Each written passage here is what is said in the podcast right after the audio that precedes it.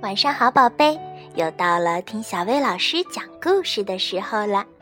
今天咱们要讲的故事名叫《狼大叔的红焖鸡》。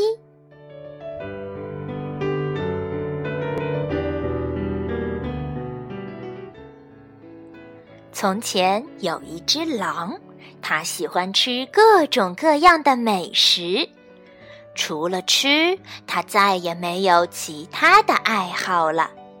他总是吃完了这顿，马上开始想下一顿吃什么呢？有一天，狼大叔突然很想吃红焖鸡。一整天，他都在森林里走来走去，想找一只肥嫩的母鸡。最后，他终于发现了一只鸡。他想：“啊，这只鸡红烧正合适。”狼大叔蹑手蹑脚地跟在母鸡的后面，越靠越近。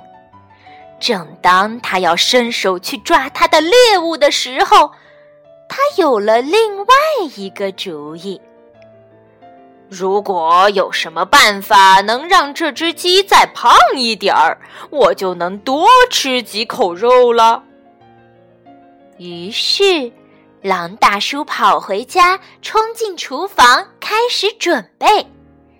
他先做了一百个香喷喷的煎饼，然后在那天深夜，他把煎饼悄悄地放在了母鸡家的走廊上。快吃吧，快吃吧，我可爱的母鸡，长得肥肥又胖胖，让我痛痛快快吃一场。他小声念叨着。他每天夜里都给母鸡家送去一百个香脆的甜甜圈。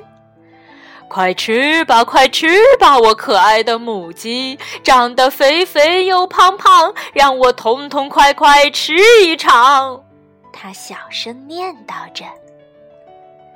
又过了几天，他捧来了一个一百磅重的香甜的蛋糕。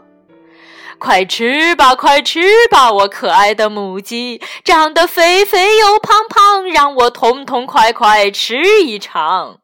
他小声念叨着。终于万事俱备，那正是狼大叔一直期待的一个夜晚。他把一个大号的焖锅取出来，装满水，放在火上，然后就兴高采烈地出发了。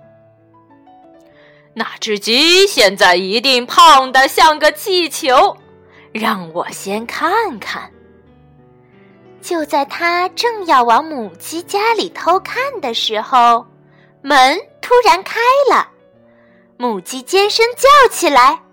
啊，原来是你呀，亲爱的狼大叔！孩子们，孩子们，快来看呐！煎饼、甜甜圈和那个香甜的大蛋糕，不是圣诞老公公送来的，那些都是狼大叔送给我们的礼物。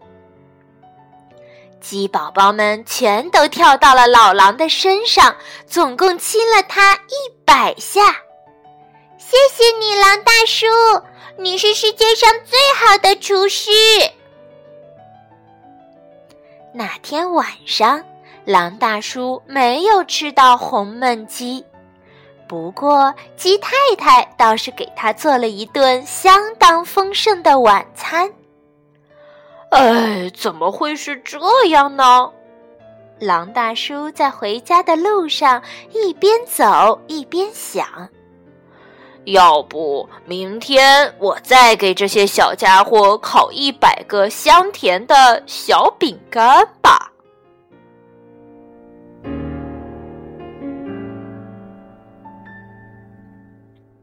好了，今天的故事就到这儿了，晚安，宝贝。我。